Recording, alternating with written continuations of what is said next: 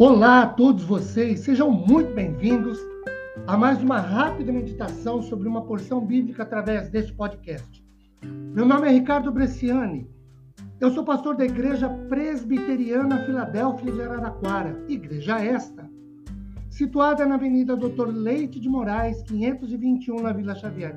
É um prazer levar a todos vocês mais uma porção da palavra de Deus. Hoje, tendo por base o texto de Mateus capítulo 6, os versículos 2, 3 e 4, na medida da exposição faremos a leitura, ok?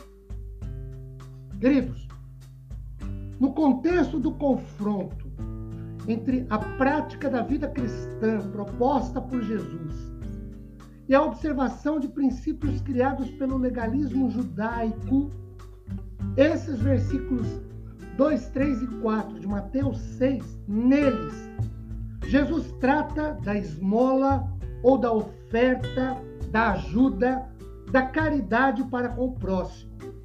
Jesus principia o seu ensino com uma séria e importante advertência no verso de número 2. Quando, pois, deres esmola, não toques trombeta diante de ti, como fazem os hipócritas nas sinagogas e nas ruas, para serem glorificados pelos homens, em verdade vos digo que já receberam a recompensa. Queridos, qual é a advertência aqui? Nada do que fazemos deve visar o nosso próprio pessoal proveito, promoção.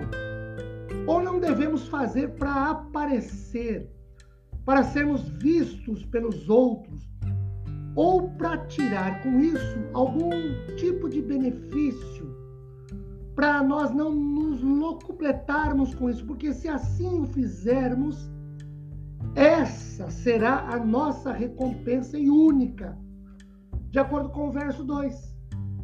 Ou seja, se fizermos para aparecer,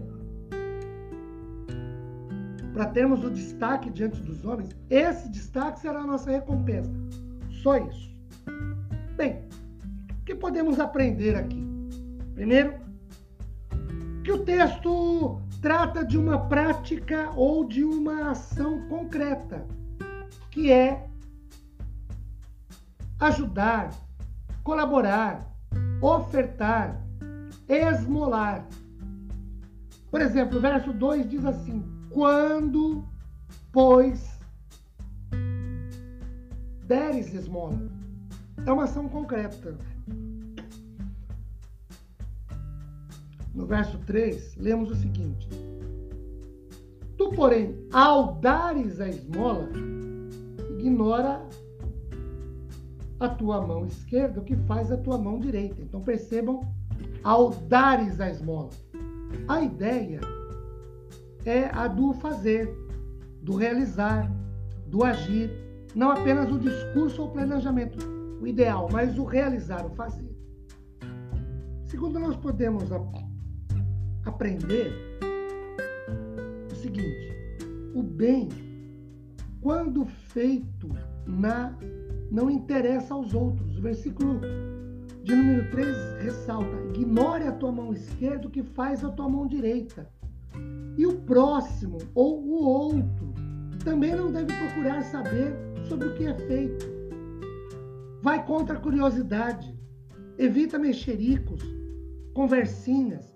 Evita a inveja, a dor de cotovelo, a competição para ver quem faz mais.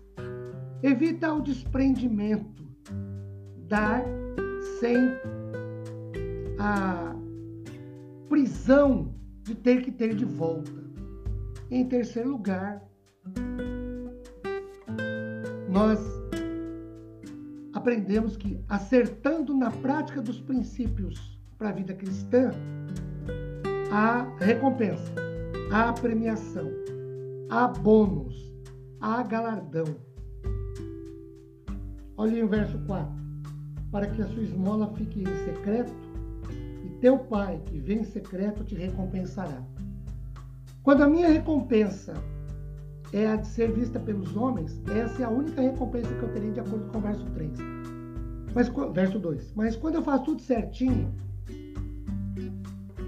texto me diz, no verso de número 4, que o meu Pai, que é Deus, que em secreto vê o que eu faço e que faço para não aparecer, para não ter destaque, para não ser melhor que os outros, faço para ajudar, para colaborar, para contribuir, ele me recompensará. Não é a vida eterna, mas é um prêmio, um bônus, uma recompensa. 1 Coríntios, capítulo 3, versículos 14 e 15 nos dão essa ideia. 1 Coríntios 3, 14. Se permanecer a obra de alguém que sobre o fundamento edificou, esse receberá galardão. É disso que se trata, queridos. Podemos fazer? Façamos mas façamos para honrar a Deus e ajudar as pessoas. Que Deus, que nos recompensa quando fazemos tudo direitinho, nos abençoe com paz, consolo e conforto. Amém.